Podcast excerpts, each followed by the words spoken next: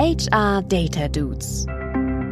Der Podcast rund um das Arbeiten mit Daten in Employer Branding, Personalmarketing und Recruiting. Mit Tim Verhöfen und Christoph Fellinger. Den Laurel and Hardy der deutschen HR-Szene. Hallo zusammen und da sind wir wieder bei den HR Data Dudes und heute zum zweiten Mal mit dem lieben Norman und nicht dem Tim.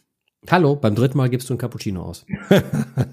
so, starten wir gleich durch. Nicht mit unserem Thema Visualisierung und Präsentieren von Daten, sondern ich komme erstmal zum Fact der Folge. Ich habe was ganz Feines gefunden. Ich bin so gespannt.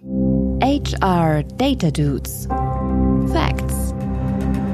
So ein bisschen noch aus meinem vorherigen Leben. Ich habe lange einen Blog geschrieben, was ich Recruiting Generation Y nannte, weil ich dachte, das ist äh, dieses Thema Generationsthema, das ist was, das ist hochrelevant und äh, habe mich da ganz viel auseinandergesetzt, weil ich für Nachwuchsprogramme verantwortlich war, um am Ende des Blogs drauf zu stoßen. Letzten Endes ist die gesamte Generationsforschung totaler Bullshit. Nein, es ist nicht Bullshit.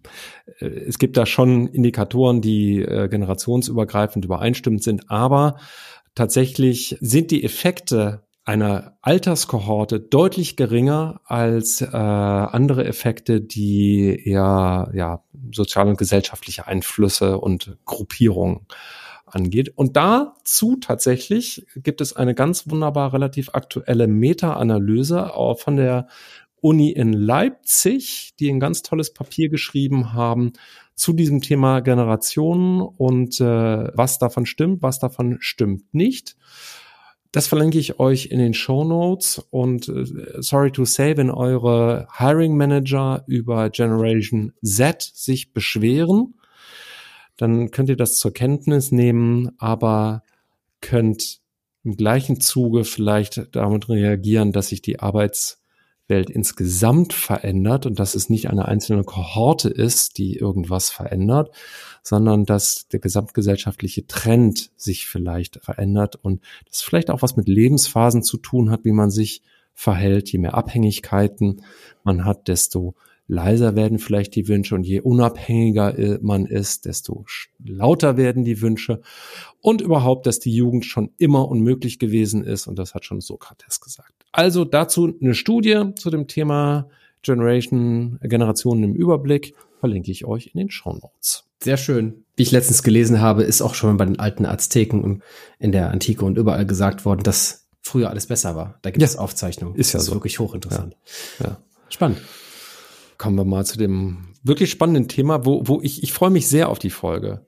Genau, ich freue mich sehr auf die Folge, weil tatsächlich auch ich stehe immer davor, wenn ich Daten habe, ich kann Zahlen, ich kann die Zahlen lesen und so weiter und denke, okay, wie kann ich die jetzt so aufbereiten, dass diejenigen, denen ich das zeige, dass sie das A sofort verstehen und B bitte genauso cool finden, schon optisch, wie ich die Inhalte finde. Punkt zwei ist eigentlich das, das, das, das Allerwichtigste, aber da komme ich gleich drauf. Aber das ist total nachvollziehbar und übrigens auch etwas, was ich, ähm, was ich absolut genauso sehe und da habe ich das gleiche Problem. Aber fangen wir doch mal, fangen wir doch mal vorne an. Aber ich frage mal, Christoph, wie häufig präsentierst du denn Daten? So in der Woche, im Monat? Hast du so, eine, so einen groben Überblick? Das ist bei mir tatsächlich so ein bisschen saisonal abhängig, ne? aber jetzt gehen die Konferenzen wieder los und Webinare und so weiter und da würde ich sagen, alle zwei Wochen mindestens. Alle zwei Wochen. Okay. Und hast du dann, hast du ein, ein so ein Standard, wie so schön als Template für deine Zahlen, Daten, Fakten, die du dann auf die, auf die Leinwand schmeißt oder machst du das abhängig äh, von Konferenz, Veranstaltung zu Veranstaltung? Wie gehst du da vor? Na, wie immer äh, wäre die Antwort, es kommt darauf an. Mhm. Ich habe eine natürliche Einschränkung oder Bedingung, sagen wir mal so. Ähm, häufig präsentiere ich Zahlen aus unserem gängigsten Datenprodukt bei Trendins, dem HR-Monitor. Das ist eine monatliche Befragung von äh, Schülern, Studierenden, äh, Arbeitnehmer und drinnen zu ihren Präferenzen und zu Trends und Themen. Und ich kopiere mir ehrlich gesagt der Einfachheit halber aus den Dashboards die Darstellung raus, weil sonst müsste ich sie nachbauen. Bin ich immer ganz glücklich damit oder glaube ich, dass das jetzt die optimale Darstellung ist? Äh, nein. Habe ich die Zeit, die nachzubauen und schöner zu machen? Aus zwei Gründen nein. Das eine kostet viel Zeit und das andere ist, dann habe ich schon wieder die Einheitlichkeit mit unserem Produkt nicht. Also mit anderen Worten, das meiste, was ich präsentiere, sind vermutlich Barcharts, mhm. Balkendiagramme. Ja, Jetzt muss ich, muss ich natürlich auch der, der Transparenz halber ähm, gestehen, dass ich ja riesen Fan vom HR-Monitor von Trendens bin ich kenne ihn daher, deswegen aber auch meine explizite Frage. Wenn ich, wenn ich an die Datenmengen denke, die ich auf einem Bildschirm sehe, wenn ich euren HR-Monitor mache, äh, auf, aufmache, dann denke ich einerseits als jemand, der sich dafür interessiert, denke ich super. Mhm. Will ich alles zeigen, ist alles total interessant. Und dann denke ich mir, nee, kannst du nicht bringen. Ist viel zu viel, weil kurz Szenenwechsel. Und jetzt mal, mal jetzt mal an alle im Publikum, jetzt mal ganz kurz zurücklehnen, Augen schließen, vor allen Dingen ähm, die, die Älteren unter uns werden jetzt vielleicht noch ein Bild vor Augen haben. Jetzt stellen wir uns mal vor, also ich, ich bin da, bin da äh, sehr äh, uneingeschränkt Fan. Steve Jobs präsentiert das iPhone oder den iPod. Dieser Mensch steht in einem großen Theater, machen wir auch klar, jeden Morgen, wenn wir aufstehen, stehen wir erstmal in einem großen dunklen Theater und präsentieren was. Nein, also der Mensch, Mensch steht in einem großen Theater und zeigt ein bildschirmfüllendes Bild eines mittlerweile uns allen sehr, sehr bekannten Telefons. Und wie viel Zeilen Text stehen da drunter? Null. Und wie lange redet er über dieses eine Bild? Wahrscheinlich zehn Minuten. Fünf Minuten, zehn Minuten. Das ist jetzt ein Extrem, aber was da passiert ist, ist folgendes. Erstmal, es gab eine Menge Zahlen, Daten, Fakten genau zu diesem Bild. Die hatte er natürlich entweder in Form von Speaker Notes oder, oder aus dem Gedächtnis raus alle natürlich parat. Das ist die eine Geschichte. Aber er hat letztendlich mit einer Visualisierung eine ganze Geschichte erzählt. Und das ist jetzt genau das Kernelement. Eine Visualisierung, eine Geschichte. Ich habe das jetzt bewusst in sozusagen in die falsche Reihenfolge gesetzt, um jetzt mit der Geschichte anzufangen. Bei dem ganzen Thema, worum es geht. Und nochmal, Christoph, ich, ich kenne eure Daten gut und ich weiß, dass alle eure Daten vor allen Dingen im HR-Kontext immer eine Geschichte erzählen. Erstmal, das, es ist nur ein Bar-Chart, ja, es ist, eine, es ist ein Chart mit einer Information und einer Prozentzahl oder zwei, drei Prozentzahlen, je nachdem, ja. Aber dahinter steht ja immer eine Geschichte, die ich auch für mich erzählen will. Das heißt also, die Frage ist, ist mir, wie ich mir immer stellen muss, wenn ich jetzt einen Datenpool habe, beispielsweise eure Barcharts, ich habe ganz, ganz, ganz viele Barcharts da untereinander stehen mit verschiedenen Ausprägungen. Was ist die Quintessenz der Geschichte? So, und weil eigentlich will ich nur das erzählen. Eigentlich geht es mir nur um diesen einen kleinen Peak. Ja, so, das ist das, was ich erzähle. Das ist der Teil. Wenn ich jetzt aber ganz, ganz viele umgebende Teile nehme von dem, was ich dann noch sehe, die ganz, ganz vielen anderen Informationen, dann erzähle ich sozusagen nicht nur die Geschichte, sondern ich habe sozusagen ganz, ganz viele Geschichten, die ich erzähle. Ich will eigentlich nur diesen einen Punkt erwähnen, aber was passiert, wenn ich dir jetzt ganz, ganz viele Daten zusätzlich gebe? Was wäre jetzt passiert, wenn ich dir nicht nur das iPhone-Bild gezeigt hätte, sondern ganz, ganz viele Barcharts drumherum? Was hättest du in dem Moment getan? Bei Steve Jobs, während er das iPhone zeigt. Mit den Barcharts. Was hättest du gemacht? Ich würde sofort versuchen, die, diese zu dekodieren, zu verstehen. Richtig, richtig. Und wer, wo wäre dann deine Aufmerksamkeit? Bei den Barcharts und nicht bei dem Mann im dunklen Rolli. Exakt, exakt. Und damit, damit geht sozusagen die Geschichte verloren.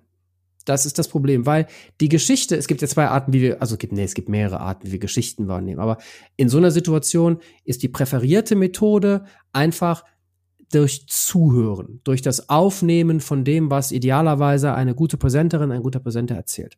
So.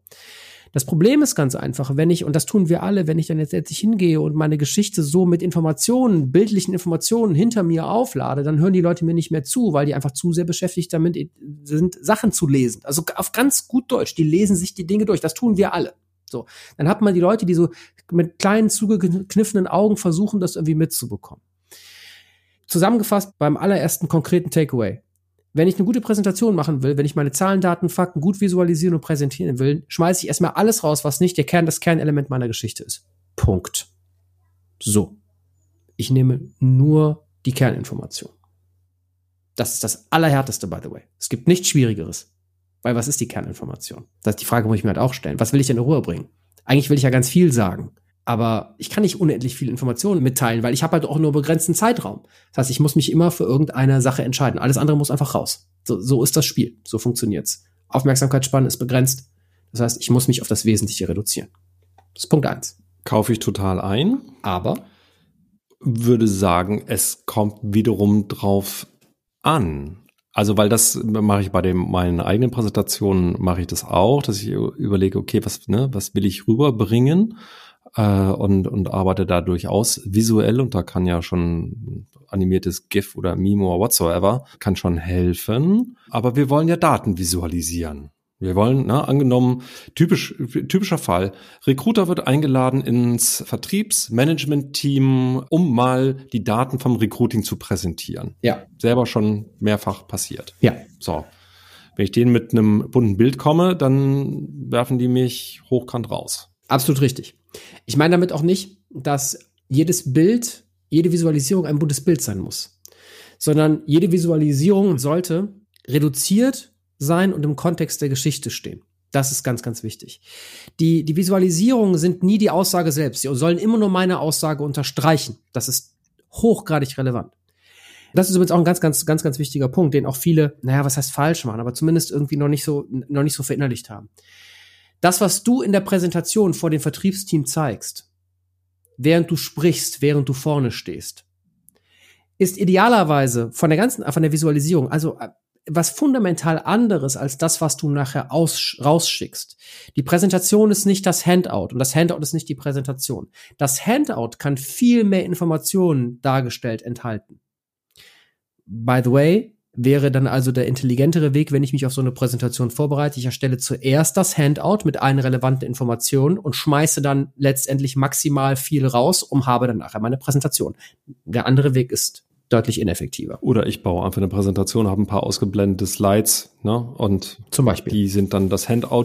Hat den Vorteil, dass ich dann während der Präsentation nochmal sollte, denn der Vertriebschef, der wirklich ein totaler Zahlen-Nerd ist, äh, nochmal das ganz genau wissen, dann habe ich die Möglichkeit, darauf zurückzugreifen. Genau. Aber tatsächlich, ne, ist natürlich ein guter, guter Punkt. Präsentation ist nicht gleich Handout, kann man aber beides in Kombination schon erstellen. Äh, exakt, exakt. Es kann das, kann das gleiche visuelle Bild, also ne, den gleichen visuellen roten mhm. Faden haben. Das ist überhaupt kein Problem. Der, der, die Kernaussage hier ist, die nochmal, die Visualisierung darf immer nur die Story unterstreichen. Die darf, letztendlich ist die Visualisierung, die Zahlen, Daten, Fakten Visualisierung, die Barchart, wie du sie eben beschreibst, oder das Tortendiagramm oder was auch immer. Wie auch, was für immer eine Form der Visualisierung ich nutze. Und wenn es das animierte Katzengif ist die sind immer nur mein Gehilfe, meine Gehilfin. Nichts weiter. Ich bin der Star. Ich präsentiere vorne die Daten. Das, so muss es grundsätzlich immer sein. Das gilt, das ist, das ist vollkommen egal, ob es in einer 1 zu 1 Situation ist, ob es ein Webinar ist, ob es ein, ein virtueller Call ist oder ob es die Keynote auf der Zukunft Personal ist. Oder auf der OMR oder wo auch immer. Es ist vollkommen egal. Ich, Präsentierender, Präsentierende, bin der Star. Und alles andere ist nur schmückendes Beiwerk, ist mein roter Teppich sozusagen, ist letztendlich nur mein Ding, um meinen Punkt zu machen. Und jetzt kommen wir zu Punkt zwei. Jetzt haben wir die fantastische Barchart mit der grandiosen Information, die sozusagen die Quintessenz in einer Story unterstreichen soll. Jetzt geht es darum, zu überlegen, wie kann ich denn klar machen, dass meine Daten, die ich jetzt hier gerade zeige, valide sind? Und das tue ich mit einem ganz einfachen Ding, was ganz, ganz viele Menschen vergessen. Die Quellenangabe. Wenn ich in eine Zahlen, Daten, Fakten irgendwo einbaue, eine ZDF irgendwo einbaue, dann muss ich immer eine Quellenangabe damit reinmachen. Das ist fundamental, weil wenn die fehlt, kann man sich später die Frage stellen, Herr, warte mal, was war das nochmal? Stimmt das denn so? Also, das macht Zahlen, Daten, Fakten, selbst wenn sie richtig sind, angreifbar, weil ich halt als Mensch denke, irgendwas lässt er oder sie da weg. Ja? Das ist hochgradig wichtig. An der, an der Stelle noch ergänzt, nicht nur Quelle hilft, sondern auch Stichprobe, n gleich. Also ja. wie viele wurden denn befragt? Ja. Das kann nochmal helfen. Und wo? Also äh, nicht selten ist bei den Studien, die wir so im Internet finden, die beziehen sich auf den US-amerikanischen Markt. Ja. So, das wüsste ich gerne, wenn ich das, äh, wenn ich die Studie mir betrachte äh, im Publikum. Wenn da irgendeine Pauschalaussage getroffen wird, dann trifft die eben auch nur auf diesen Markt zu und nicht auf den deutschen. Umgekehrt, wenn es sich auf den deutschen Markt bezieht, weiß ich, dass es wahrscheinlich vergleichbar ist mit meinem Kontext. Also Quellenangabe unterschreibe ich voll, gerne ergänzt um Stichprobe und um äh, Bezugspunkt. Also, ne, wer, wo. Absolut. Und man muss dazu auch eine Sache sagen, auch nicht zu unterschätzen. Eine nicht sauber gearbeitete Quellenangabe, Stichprobe, irgendwas, was im Nachgang in Frage gestellt wird, kann einem die ganze Präsentation schießen. Ne? Das ist das, um das einfach mal ganz klar zu machen, weil man, das ist wie ein, wie ein, wie so ein Jenga-Stäbchen, was man aus dem aus dem Turm rauszieht und dann bricht alles zusammen, obwohl der Rest eigentlich solide stand. Diese Frage müsst ihr auch, äh, müsst ihr auch bei jedem Chart selber beantworten können. Also alle Zahlen, die ihr zeigt, müsst ihr beantworten können, wo kommt die denn her, auf was bezieht sie sich und was ist die Stichprobengröße. Ja. Parat haben zum Präsentieren unbedingt. Weil jetzt gerade wahrscheinlich auch viele, ähm, also viele, die es ein bisschen besser kennen, das jetzt genau im Kopf haben, weil ich eben Apple gesagt habe und Steve Jobs und ich weiß, dass beispielsweise Apple mittlerweile stark dazu neigt, gerade Benchmarks und so, da die nicht mehr anzugeben. Und das sehen viele inklusive mir als, als problematisch an. Also das ist, das ist ein ganz, ganz relevanter Punkt. Die dritte wichtige Sache aus meiner Perspektive ist, ich würde es im Englischen würde ich es relatable nennen, also in irgendeiner Form, es muss eine Sinnhaftigkeit da sein. Ich muss die Art und Weise der Visualisierung muss zum Datenpunkt passen. Wenn ich beispielsweise einen Teil einer Gesamtheit darstellen will, ganz plump, dann macht halt das gute alte Tortendiagramm halt Sinn. Wenn ich vergleichbare Daten, also wenn ich Daten vergleichen will, du hast eben die Barcharts genannt, macht die ganz Sinn. Wenn ich beispielsweise, das kann ich auch schön machen, es gibt auch Barcharts mit Trendverläufen drin. Und ich muss halt bei den, bei den Visualisierungen immer zwei Sachen beachten. Und das meine ich jetzt ganz klar mit Visualisierung. Also äh, Punkt eins ist, ich muss ein bisschen mich an meine Zielgruppe anpassen. Mein Lieblingsbeispiel dafür sind diese Stack Charts, ne, 100% Stack Charts als Beispiel. Also ich habe letztendlich eine, eine Gesamtsumme und die Teile bauen aufeinander auf, bis zu 100% hoch. Also ich mache das täglich, aber ich tue mich mit der Erklärung dahinter schon so ein bisschen schwer. Das ist fast ein bisschen schwammig für mich. Ich verstehe die Charts, wenn ich die sehe, aber ich brauche eine Weile. Und wenn ich das in einen stressigen Kontext stelle, beispielsweise wenn viel auch um mich rum los ist, muss ich einfach überlegen, was ist die möglichst einfache Visualisierung, die ich wählen kann. Und ich muss versuchen, Visualisierung einfach zu gestalten. Um ehrlich zu sein, deswegen sind auch so 3D-Visualisierung oder irgendwelcher Fancy-Kram, wie es so schön heißt, meistens gar nicht so ideal, weil die halt schwerer wahrzunehmen sind. Ich brauche ein bisschen mehr, um die wahrzunehmen und vielleicht ist das genau die Zeit, die mir dann fehlt. Aufbauend darauf würde ich noch empfehlen, auch Sachen wegzulassen. Also ihr werdet vermutlich relativ häufig einfach aus Excel heraus irgendwelche Visualisierungen, ne, Diagramme erzeugen. Bearbeitet die Legenden, bearbeitet die angezeigten Daten, bearbeitet die Datenpunkte.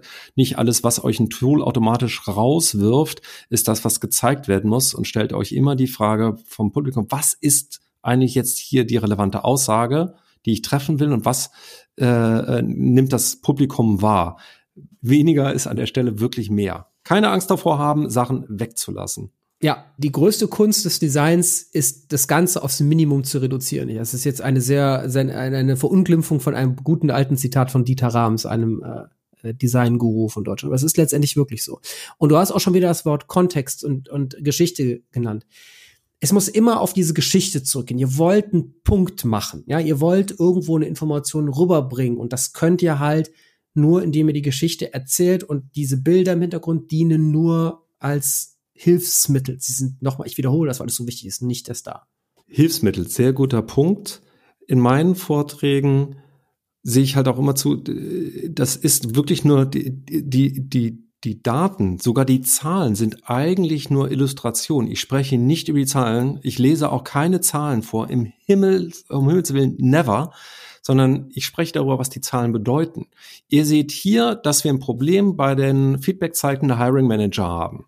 Die weichen um 20 Prozent voneinander ab, über alle Abteilungen oder was weiß ich. Also nicht Daten vorlesen, sondern einfach, was bedeutet das? Was dem Publikum es einfacher machen und sagen, was sie da sehen und was sie da verstehen sollen. Ja.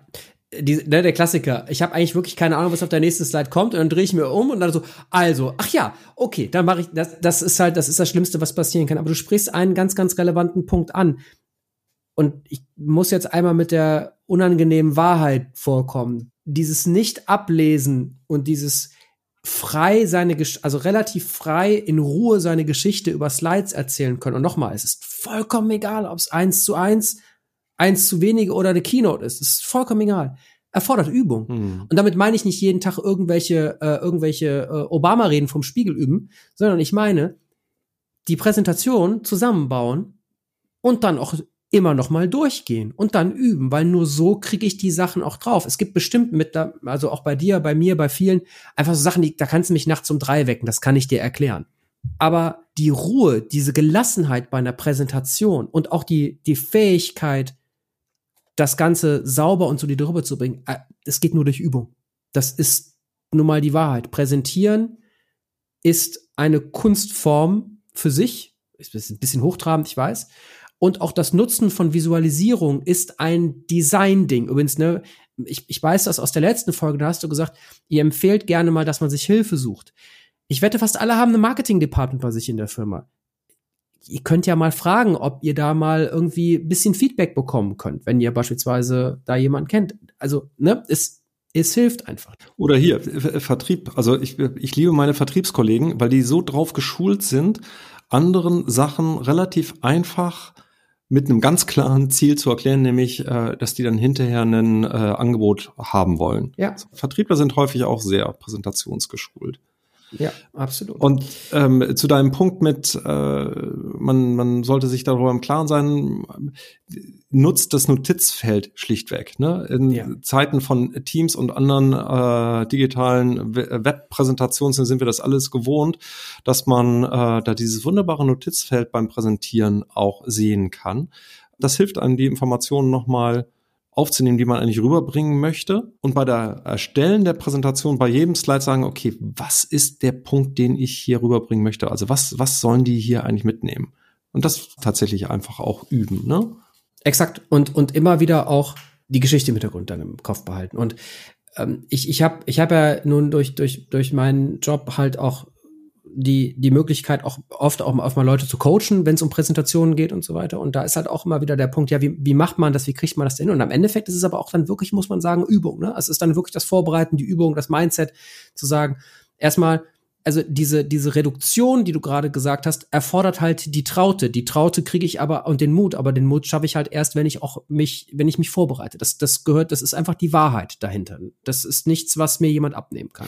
Und vielleicht sind an der Stelle die ausgeblendeten äh, Folienseiten, wo ihr dann die Details drauf habt für das Handout später, sind euer, euer Sicherheitsnetz im, im, im auch schlichtweg für den Hinterkopf, weil das gibt euch die Ruhe. Wenn dann irgendjemand nochmal genau nachfragt, dann habt ihr das in der Hinterhand, könnt es sagen. Aber das hilft bei der Traute, dass man sich auf das Wesentliche reduziert. Ja. Ich habe noch einen letzten Punkt, der, der mir immer wichtig ist, und zwar, weil, weil es auch mittlerweile so, so unbewusst klar geworden ist. Wenn ihr Daten in einem größeren Rahmen präsentiert und die sind einfach zu merken, hat das einen riesen Vorteil, weil oftmals werden diese Daten ja genutzt, um irgendwie Entscheidungen zu fällen. Aber ich erzähle das jetzt beispielsweise dir, Christoph, und du, Christoph, gehst jetzt zu jemand anders und dann musst du ja den Datenpunkt mitnehmen. Das Problem ist mit uns Menschen, wir können uns teilweise Dinge ja nicht so in Gänze komplett merken und haben dann vielleicht das Handout nicht dabei. Das heißt also, je besser, je catchier die, die Story ist, die ich erzähle, die Geschichte, und je einfacher die Daten ist, desto geringer ist die Chance, dass sich irgendwas verdreht, wie wir hier am Niederrhein sagen würden. Das heißt also, äh, ich habe letztendlich ne, dieses stille Postprinzip hebel ich damit ein bisschen aus. Und dazu kommt, ich weiß nicht, wie viele der Zuhörerinnen und Zuhörer vielleicht auch mal im größeren Rahmen präsentieren, vielleicht ist ja die eine oder andere Person mal dabei oder hey, von mir aus auf einer Hochzeit, ja, oder auf einem Geburtstag oder so. Aber wenn ich halt einfache, lustige, schöne, einfach zu verstehende Visualisierung habe, dann machen die Leute auch davon Fotos. Hm. Und das ist auch cool, weil dann, dann speichern sich das ab. Also sobald ich halt eine schöne Zahl habe, dann speichere ich mich die sozusagen, indem ich mir kurz ein Foto davon mache und dann bleibt die in meinem Kopf hängen und ich weiß genau, hey, der Fellinger von Trendens, HR-Monitor, super. Und genau so funktioniert das. Und wenn diese vier Punkte, also Kontext, Origin, also Herkunft, äh, Relatable, also das heißt die Nachvollziehbarkeit und Explainable, also die Erklärbarkeit, abgekürzt Core, total lustig, ähm, machen halt so eine, so eine Präsentation, so eine Visualisierung einfach greifbar. Und das ist extremst wichtig. Aber das erfolgt halt Fokus auf Geschichte und Reduktion und Vorbereitung. Und Publikumsorientierung. Jetzt, genau. Jetzt kommt der andere, jetzt kommt die andere Seite vom, ja. von der Bühne. Genau. Ihr erstellt keine Präsentation mit dem, was ihr sagen wollt, sondern ihr erstellt am besten eine Präsentation mit dem, was euer Publikum verstehen soll. Ja, exakt.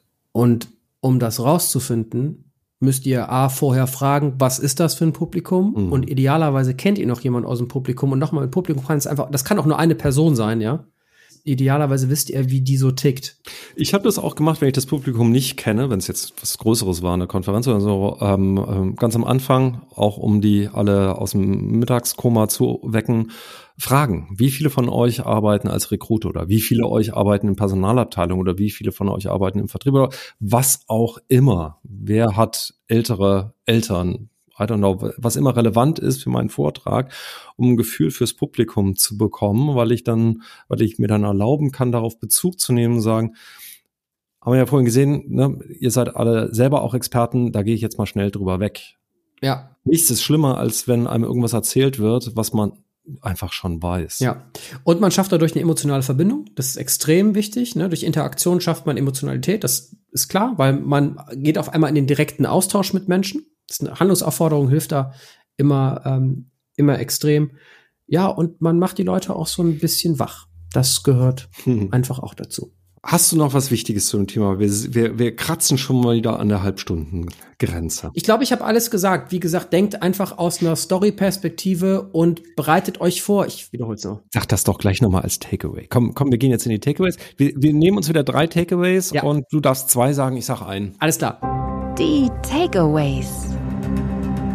Meine zwei Takeaways sind immer an die Geschichte denken und Reduktion, Reduktion, Reduktion. Das war ein Takeaway, diese drei Wörter. Reduktion, Reduktion. Das war ein Takeaway.